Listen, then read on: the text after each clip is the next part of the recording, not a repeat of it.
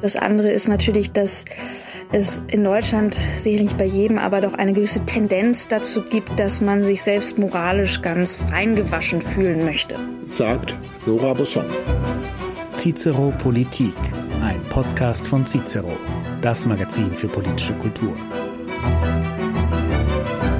Nora Bosson ist Schriftstellerin und Essayistin und politische und gesellschaftliche Beobachterin unserer Zeit.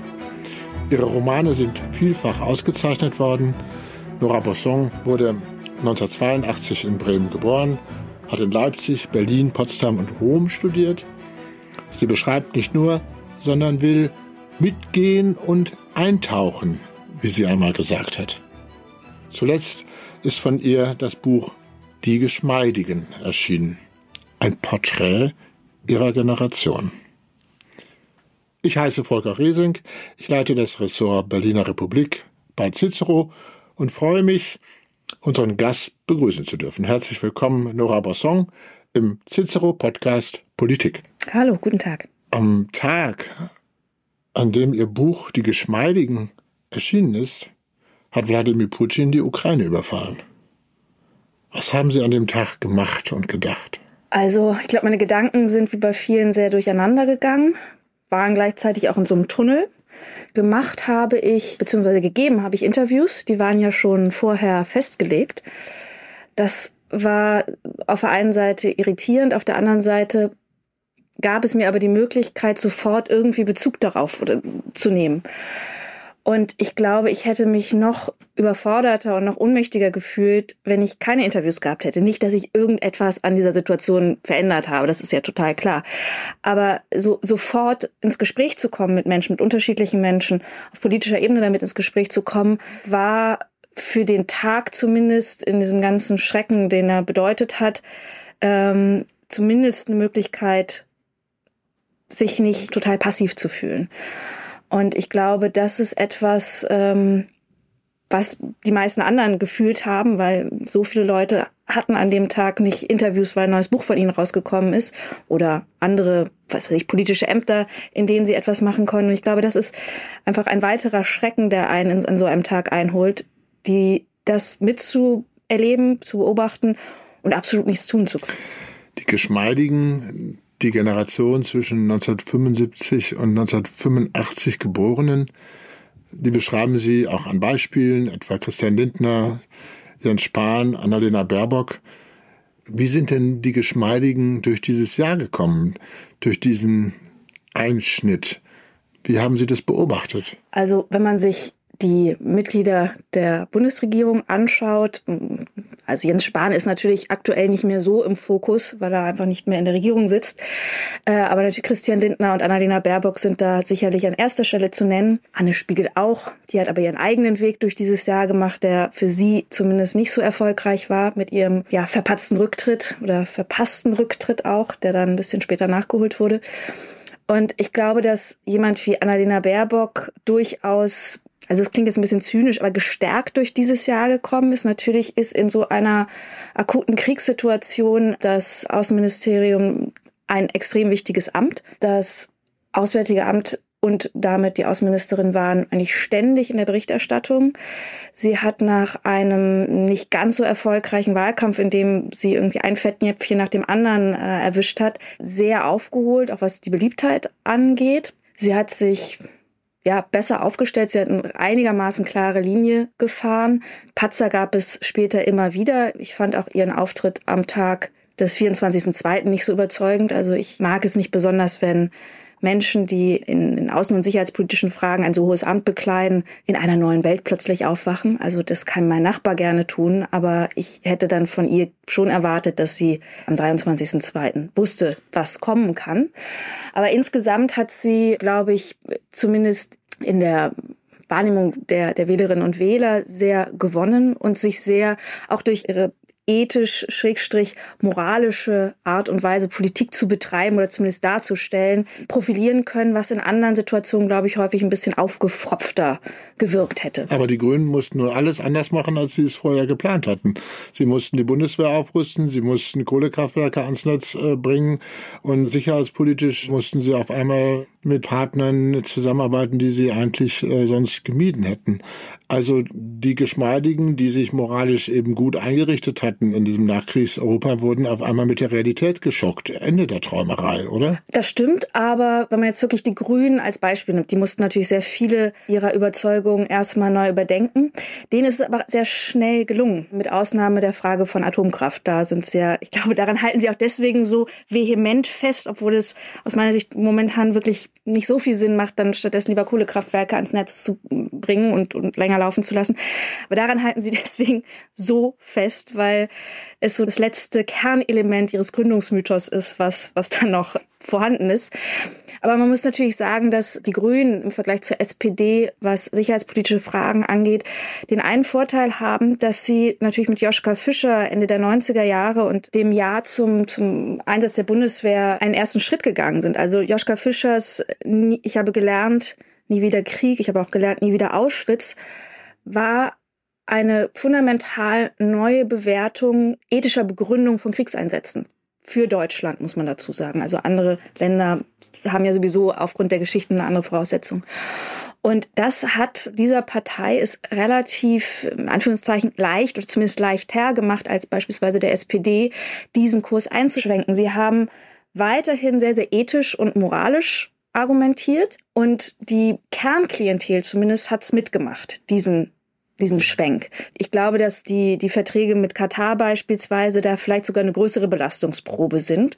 Ich glaube tatsächlich, dass der Schwenk in der Sicherheitspolitik für die Grünen einigermaßen vertretbar vonstatten gegangen ist. Wenn wir uns beispielsweise den Generationsgenossen Christian Lindner angucken, der muss ja ein ähnliches Fund äh, tragen, was, was sozusagen sein Wahlversprechen angeht. Also es ist ein Finanzminister, der sehr viele Sondervermögen gerade zu verantworten hat, obwohl er ja eigentlich angetreten ist mit der strikten Schuldenbremse.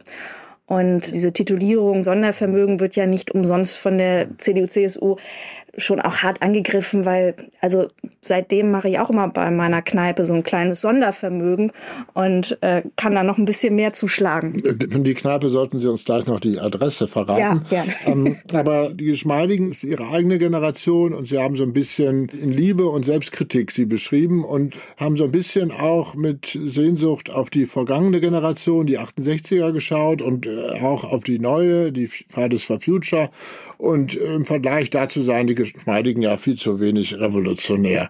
Äh, muss man nicht nach der Zeitenwende das neu bewerten und sagen, Gott sei Dank haben wir solche pragmatischen Generationen jetzt und nicht die verblendeten äh, Fridays for Future Jugendlichen? Oder? Na, vor allem zum Glück haben wir nicht nur die 68er, so würde ich es vielleicht eher sagen.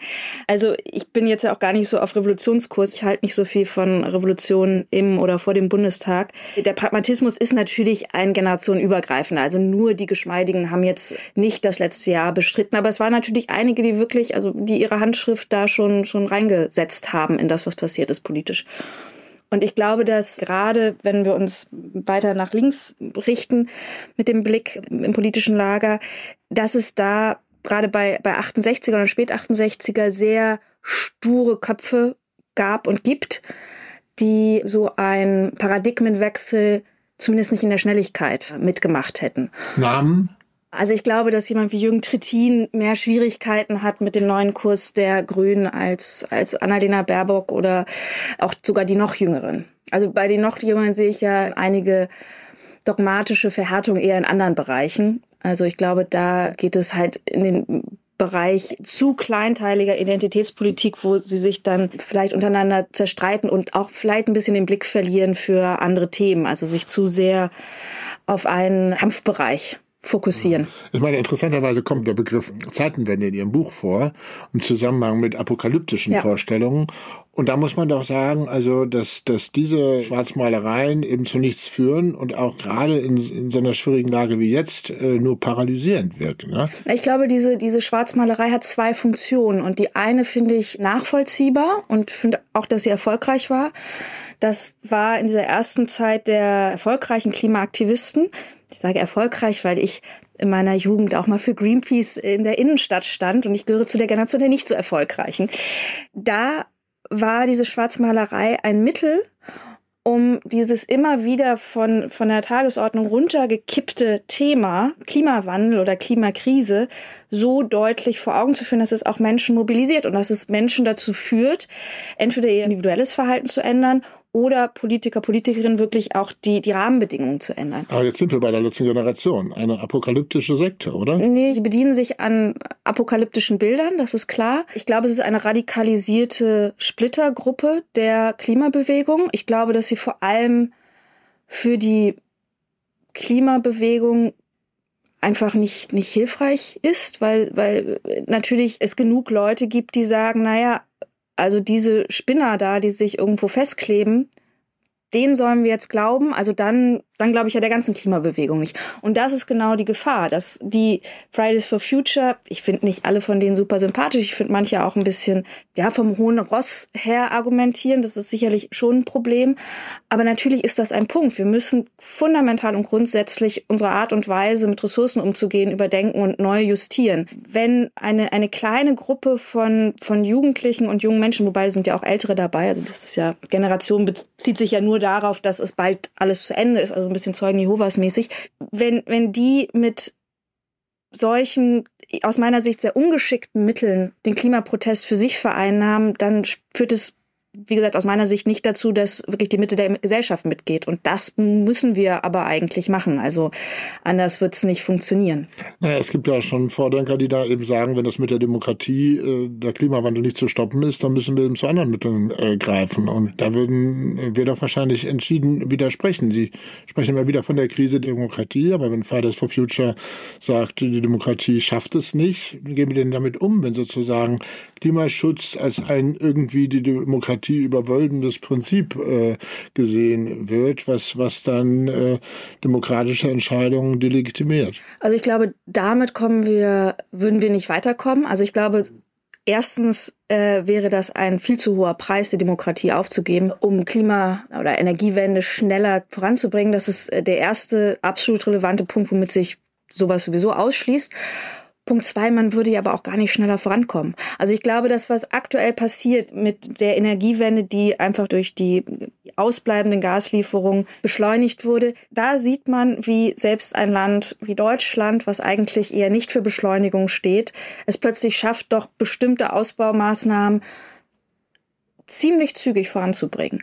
Und ich glaube, auf diese Art und Weise muss das Ganze gelingen. Und natürlich innerhalb der äh, demokratischen Strukturen. Aber ich möchte schon nochmal darauf hinweisen, dass wahrlich nicht alle bei Fridays for Future die Demokratie aufs Abstellgleis setzen. Also ich glaube, das sind die radikalisierten Vertreterinnen und Vertreter, die vielleicht in einem jugendlichen Überschwang, vielleicht aus Naivität oder vielleicht wirklich, weil sie grundsätzlich zu Radikalisierung neigen, einen Weg bestreiten, der der ganzen Bewegung überhaupt nicht gut tut. Aber ich glaube, dass so der Kern des Ganzen schon sehr erfolgreich war, weil wenn wir uns die, die Wahlprogramme aller Parteien anschauen, dann ist zu sehen, dass jetzt mal abgesehen von der AfD, in allen Parteien Klimapolitik ganz, ganz relevant war. Und ich glaube, nur so kann das funktionieren. Wenn Klimapolitik allein ein Thema der Grünen bleibt, ja, dann verloren. Aber wenn CDU, CSU, wenn die FDP ihre jeweils anderen Antworten, die sich teilweise überschneiden, aber te teilweise eben auch andere Antworten bringen, dazu liefern. Ich glaube, nur so kommen wir wirklich voran. Und ich glaube, nur so schaffen wir es auch, jenseits einer reinen Verbotspolitik und einer, ja, wo am Ende jeder irgendwie seinem, seinem Nachbarn was auch immer neidet, wegzukommen hin zu einer Ermöglichungspolitik. Also, dass man, dass man das auch als, also eine, eine Energiewende und eine neuartige Klimapolitik als Chance sieht, dieses in manchen doch etwas verrostete Land mal ein bisschen auf Vordermann zu bringen. Auf das verrostete Land kommen wir noch beim Klimaschutz. Äh, und der Debatte in Deutschland fehlt natürlich häufig auch die globale Perspektive. Absolut. Da diskutieren wir lieber über Inlandsflüge als darüber, dass China und Indien zusammen zwei Drittel der Emissionen ausmachen. Wie, ähm, woran liegt das? Liegt das daran, dass, dass äh, die Selbstbeschäftigung eben doch bequemer ist als die große Perspektive? Ja, ich meine, Selbstbeschäftigung ist ja immer bequemer als vieles andere und sich selbst kennt man ja auch immer so gut und dann beschäftigt man sich ausgiebig damit. Na, ich glaube, das ist der eine Grund. Das andere ist natürlich, dass es in Deutschland sicherlich nicht bei jedem, aber doch eine gewisse Tendenz dazu gibt, dass man sich selbst moralisch ganz reingewaschen fühlen möchte. Und das funktioniert natürlich insbesondere gut, wenn man andere den Nachbarn, den Kollegen, wen auch immer darauf aufmerksam macht, dass er oder sie sich gerade völlig daneben benimmt. Man selbst fliegt dann natürlich trotzdem noch mal für irgendeinen Blödsinn einmal um die halbe Welt oder äh, keine Ahnung, äh, was auch immer man dann tut.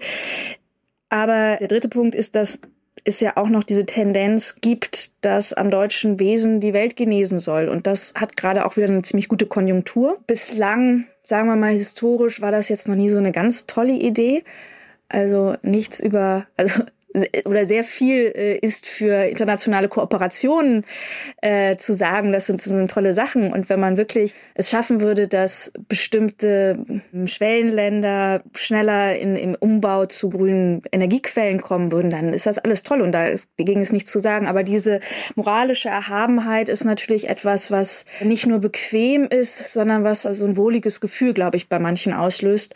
Und damit kommt man nicht weiter. Und ich glaube, da muss man auch nüchterner und rationaler eigentlich vorgehen und natürlich über die nationalen, auch über die europäischen Grenzen hinaus denken. Und es bringt nichts, die Atomkraftwerke abzuschalten, um die German Angst zu befriedigen und gleichzeitig dann produzieren, also sozusagen die CO2-Emissionen ins Ausland zu verlagern und wo auch immer in China oder sonst wo produzieren zu lassen. Das ist eigentlich eine, eine Milchmädchenrechnung, die global keine gute, kein gutes Ergebnis bringt. Was und auch global äh, nur für Kopfschütteln, ja, weil, es so, weil es so äh, rational nicht nachvollziehbar ist. Es ist erstaunlich, dass die Grünen in diese Irrationalität verfallen, oder? Naja, Irrationalität ist es ja nicht, sondern es ist, glaube ich, dieses national gedachte moralische Gefühl, was dann ja wieder sozusagen rückgebunden wird an die deutsche Geschichte. Die deutsche Geschichte hat historisch natürlich eine, eine immense Anhäufung an Schuld, um mal in diesen Begriffen von Schuld zu reden. Damit wird dann aber aus meiner Sicht, das ist dann so der, der falsche Schluss, der dann daraus gezogen wird, dass dann sozusagen Deutschland in den nationalen Grenzen ganz rein sein muss. Also hier sozusagen kommen die weißen Schäfchenwölkchen und dann guckt man aber nicht mehr so ein bisschen wie die Villa Krupp, die auf dem Hügel war, da war auch noch blauer Himmel und wenn man da ein bisschen tiefer gegangen ist, war alles so verrußt und äh, die Wäsche, die draußen getrocknet ist, war grau, wenn man sie reingeholt hat. Also und da fehlt, glaube ich, ein Blick, der so ein bisschen von diesem zu zu kleinen Fokus, von diesem zu, zu nationalen Fokus sich freimachen kann. Da sind wir ja schon bei den Gefährdungen der Demokratie. Ich ähm, finde das ganz spannend, dass Sie nicht nur über die Gefährdungen von den Rändern sprechen, sondern auch aus, über die Gefährdungen aus der Mitte der äh, Gesellschaft heraus. Aber einmal zu den Rändern. Wie beobachten Sie im Moment diese Debatte um die Reichsbürger? Äh, viel zu spät geführt worden. Also ich meine, das ist ja schon nicht, nicht so witzig, wenn einige durchaus schwer bewaffnete Menschen mit einem sehr ernstzunehmenden Putschplan festgenommen werden. Und das ist ja nichts, was wir erst seit diesem Monat wissen könnten. Also zum Beispiel Tobias Ginsburg, ein Kollege von mir, hat ja einige Bücher darüber geschrieben, hat sich in dieser Szene inkognito umgeschaut, hat sehr ausführlich recherchiert.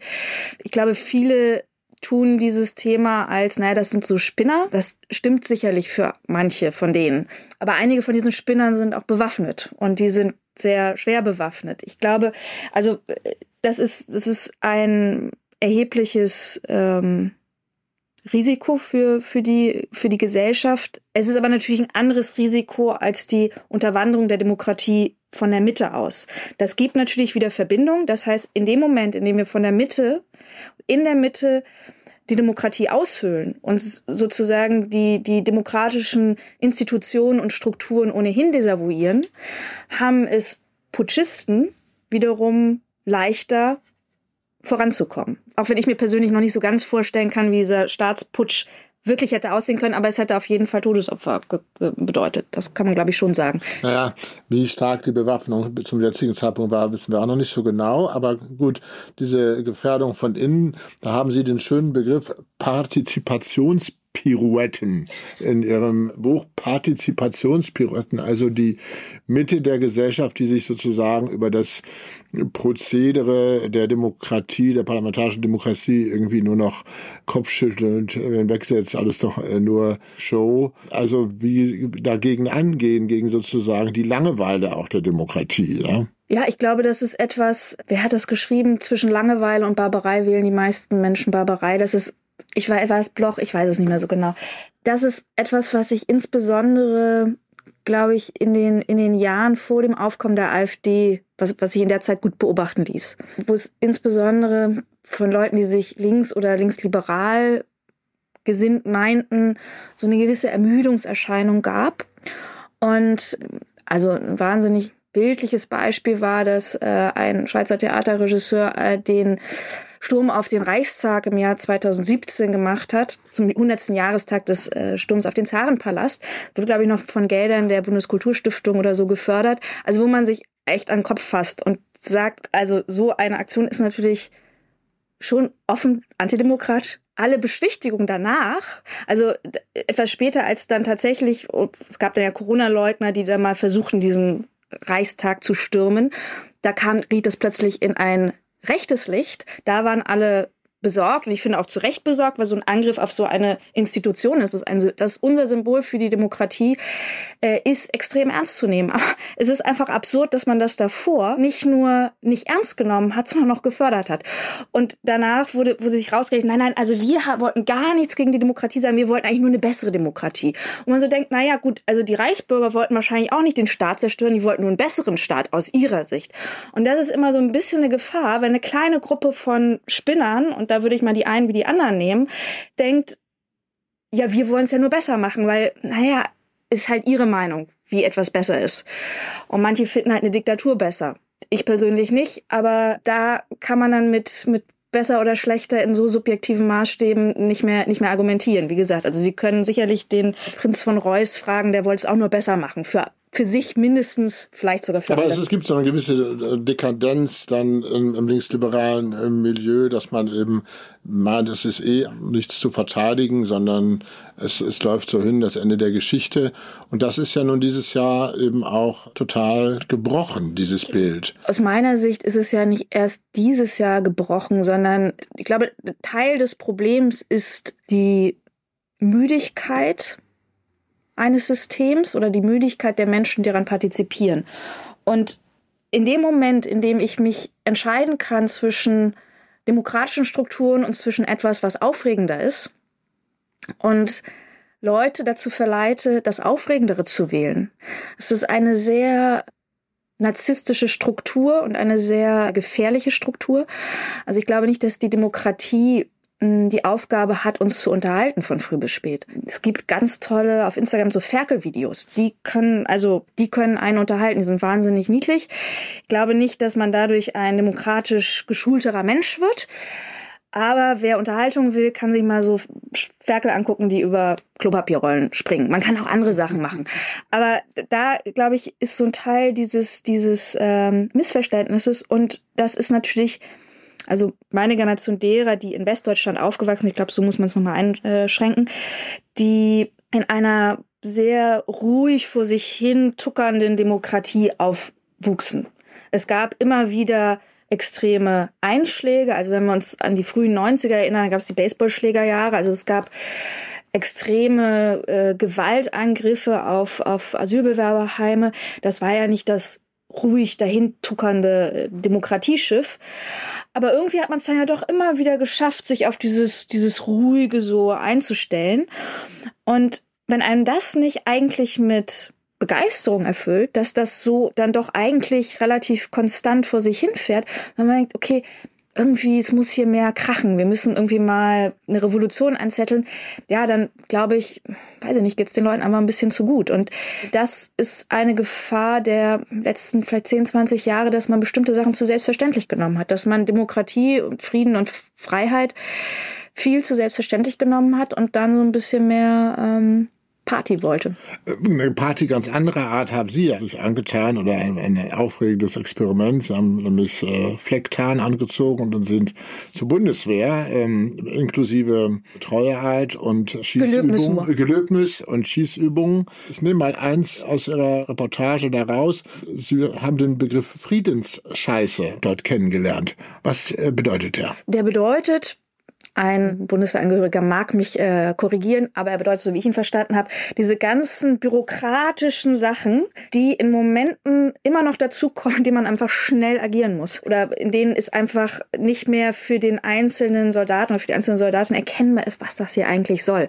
Also bürokratische Regelungen, die in Berlin Mitte festgelegt werden und die dann in Afghanistan zum Einsatz kommen sollten und mussten.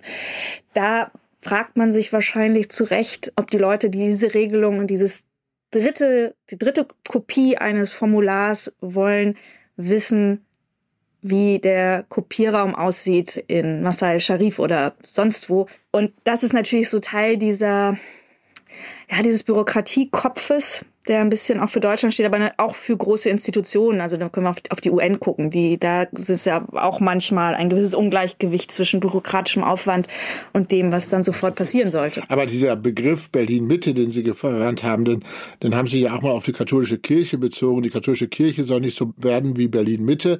Also gilt das denn für viele Teile unserer Gesellschaft? Die Bundeswehr soll nicht so werden wie Berlin-Mitte und ähm, vielleicht Buxtehude und äh, Klein-Kleckersdorf auch nicht.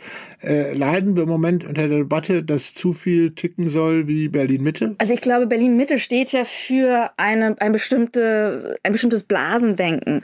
Und äh, das gibt es auch in Buxtehude und das gibt es auch in der Bundeswehr und in katholischen Kirchen gibt es das nur wirklich auch zu Genüge. Der Unterschied ist nur, dass in Berlin-Mitte sehr viele Ministerien sitzen und sehr viele Medienhäuser oder Redaktionen. Menschen nehmen an diesem Gesellschaftsleben teil, die äh, im gehobenen Wohlstand leben, aber vor allem auch Meinungsführer und Führerinnen sind in Debatten.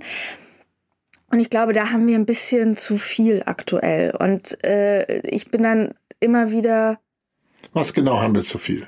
Diese bestimmte Blase, diese eine Blase, die auch nicht mehr genau also sagen wir mal, von Buxtehude aus kriegen sie mehr über Berlin mit als von Berlin aus über Buxtehude das ist so Teil des Problems. Das ist Teil des Problems und je länger man dann in dieser Blase ist, desto weniger bekommt man auch mit, dass das Leben, was man führt und die Regeln, die man sich gesetzt hat und die Werte, für die man einsteht, vielleicht gar nicht die einzigen sind, die man annehmen könnte. Dass es vielleicht noch andere Überlegungen gibt, die man anstellen könnte. Ich bin zu jung, um sagen zu können, wie es in Bonn war, aber in Berlin vereinigen sich einfach auch eben diese, diese, diese Vermischung aus Politik, Medienhäusern, Kulturschaffenden. Das war zumindest in Bonn ein bisschen weniger Anlaufpunkt für wirklich alles. Also da sind, glaube ich, die Künstlerinnen und Künstler nicht alle zwingend nach Berlin, nach Bonn gepilgert und haben sich da irgendwie in Königswinter hm, niedergelassen. Also doch dieser Zentralismus.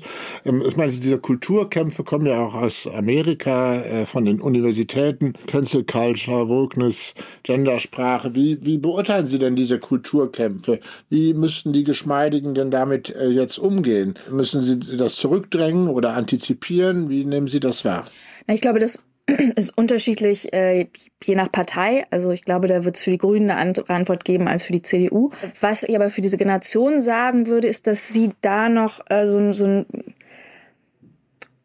so ein Kompromissfinder sein wollen, Brückenelement, also Teile dieser identitätspolitischen Forderung aufnehmen, paar zurückweisen. Also sie sind da, ja, wie der Name sagt, sie agieren geschmeidig, also mehr wie so, ein, so eine Birkenroute als wie so ein so eine Brechstange oder wie ein morscher Ast. Es könnte der erfolgreichste Weg sein. Es könnte der erfolgreichste Weg sein in dem Sinne, dass man einige der Forderungen, es gibt ja auch Forderungen, also aus meiner Sicht Forderungen, die total berechtigt sind. Es ist nur, dass es das Problem einiger identitätspolitischer Debatten ist, dass es zu rigoros geführt wird und dass Abweichungen von bestimmten Meinungen dann nicht mehr gutiert werden. Das da wird's problematisch. Aber bestimmte Forderungen, die haben, die haben ja ihre, ihre Ursprünge aus Antidiskriminierungs Bewegung und dass auch die deutsche Gesellschaft sensibler wird für Rassismus, der nicht nur mit Springerstiefeln daherkommt. Das ist ja erstmal ein absolut wichtiges Anliegen. Und da wird es aus meiner Sicht überhaupt nicht problematisch. Problematisch wird es da, wo es zu rigoros wird und wo es zu dogmatisch wird. Das heißt, wenn man es schafft, die sinnvollen Forderungen wirklich anzunehmen und dann aber für die zu rigorosen den Wind auch aus den Segeln zu nehmen, kommen wir, glaube ich, weiter, als wenn wir uns nochmal auf den höchsten Gang schalten beim wirklich zu dogmatischen oder umgekehrt zu wellenbrecherisch total dagegenhalten. Also ich glaube, dann befördert man auch diesen, genau diesen Kulturkampf, der noch kein Kulturkampf sein müsste. Also ich glaube, dass wir hier in Deutschland keine US-amerikanischen Zustände haben, was wirklich die Aggressivität auch dieser Auseinandersetzung angeht. Und Sie selbst sind da dann doch auch die Geschmeidige. Ja. Interessiert Sie die Debatte dann um zwei Geschlechter oder ganz viele Geschlechter? Ähm, beschäftigt Sie das zwischen einem Alice Schwarzer Feminismus und einer Judith Butler? Äh, ja, die Frage wäre, wie Judith Butler jetzt exakt manche Debatten, die wir führen, kommentieren würde.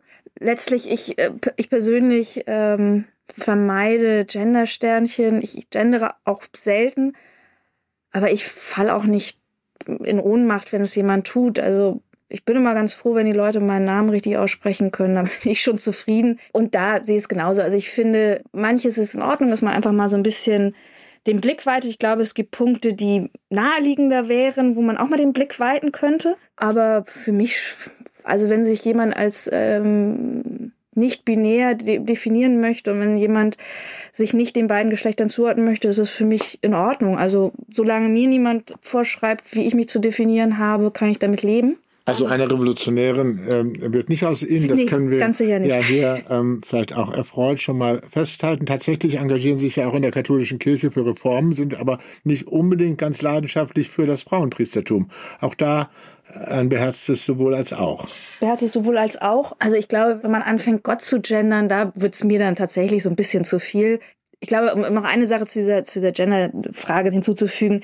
Ich glaube, was man nicht aus den Augen verlieren sollte, ist das eigentliche Ziel. Und das eigentliche Ziel ist Gleichberechtigung und Teilhabe. Und da scheint mir manchmal die Fokussierung auf Neujustierung in sprachlichen Konstrukten bisschen überproportional. Und da, also manche Leute nehmen, also ein Beispiel eines, eines Abendessens, wo ich mit Freundinnen und Freunden zusammensaß und wir haben politisch diskutiert und es haben alle Männer diskutiert und eine einzige Frau, das war ich. Alle anderen Frauen waren ruhig. Aber als es dann um das Gendern ging, waren alle so, nein, aber ich bin ja äh, emanzipiert und Feministin und mir ist das total wichtig.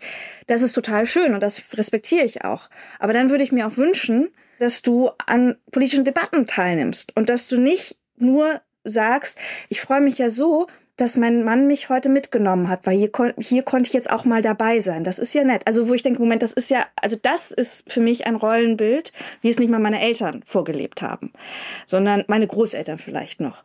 Und dann scheint es mir wirklich mehr so ein bisschen Kaschierung zu sein. Aber fall nicht in Ohnmacht, wenn man gendert. Ich fall auch nicht in Ohnmacht, wenn man es nicht tut. Mich interessiert, glaube ich, mehr, was dahinter liegt und was man dahinter verändert und als, als das, als die Debatte, auf die sich alle stürzen. Und letztlich geht es darum, dass wir in diesem Land mit großer Toleranz zusammenhalten müssen und die Gefahr besteht für mich vor allem darin, wenn sich die Fronten zu sehr verhärten und wenn man aus Menschen, die vielleicht nicht die besten Freunde werden, aber doch zumindest deutlich auf der Seite stehen, dass man für ein demokratisches und freiheitliches Miteinander einsteht, dass man da aus kleinen Unterschieden schon große Unterschiede macht und aus größeren Unterschieden schon riesige, unüberwindbare Unterschiede macht. Und ich glaube, dann wird's, dann wird's gefährlich. Dann hat man eine Gesellschaft, die eigentlich so gut zusammenleben könnte, hat man so die ersten Haarrisse darin. Was überraschend ist, wenn man ihre Texte liest und sie sprechen hört, dann sind sie ein bisschen dann doch gegen einen Mainstream, der entweder auf linker Seite oder rechter Seite von viel Pessimismus geprägt ist. Der Klimawandel bringt uns um und äh, auf der anderen Seite gibt's extremistische Vorstellungen, die sagen, äh, der Staat überwacht uns und äh, die EU bringt uns um. Und bei Ihnen gibt es immer diese, äh, diese Hoffnung, diese Zuversicht. Woher kommt denn Ihre Hoffnung? Da darf ich mal einen doch Revolutionären zitieren, nämlich Antonio Gramsci. Optimismus des Willens, Pessimismus des Verstands. Also ich habe meinen Pessimismus habe ich schon, aber ich glaube, damit kommen wir ja nicht weiter. Also mein, mein privater Pessimismus ist, dass ich immer schlimmer annehme, also immer möglichst schlimm annehme, um dann positiv überrascht zu werden. Das ist so klassischer Pessimismus. Das habe ich so für mich äh, alleine. Manchmal klappt es auch nicht mal, man wird es dann wirklich so schlimm, wie ich es angenommen habe. Aber ich glaube, um politisch zu handeln, ist eine, zumindest das Vorstellungsvermögen einer Zukunft, die lebenswert ist und die uns Spaß macht und die uns Freude macht. Also jetzt nicht nur Spaßgesellschaft, sondern die uns wirklich Freude macht, die uns erfüllen kann. Etwas, was mich motivieren kann. Und ich glaube überhaupt, dass das politische Handeln etwas ist, was uns eine Dimension unseres Selbst gibt, was unglaublich bereichernd ist. Und das allein ist es wert, zu handeln und einen Optimismus zu leben und auch wieder auf eine Zukunft zuzugehen, die wir gestalten können und die wir auch zu einer besseren machen können. Ganz herzlichen Dank, Nora Bosson, für das Gespräch. Vielen Dank Sehr und gerne. alles Gute. Danke. Weitere Podcasts finden Sie auf cicero.de und auf allen bekannten Podcast-Plattformen. Vielen Dank. Cicero Politik, ein Podcast von Cicero, das Magazin für politische Kultur.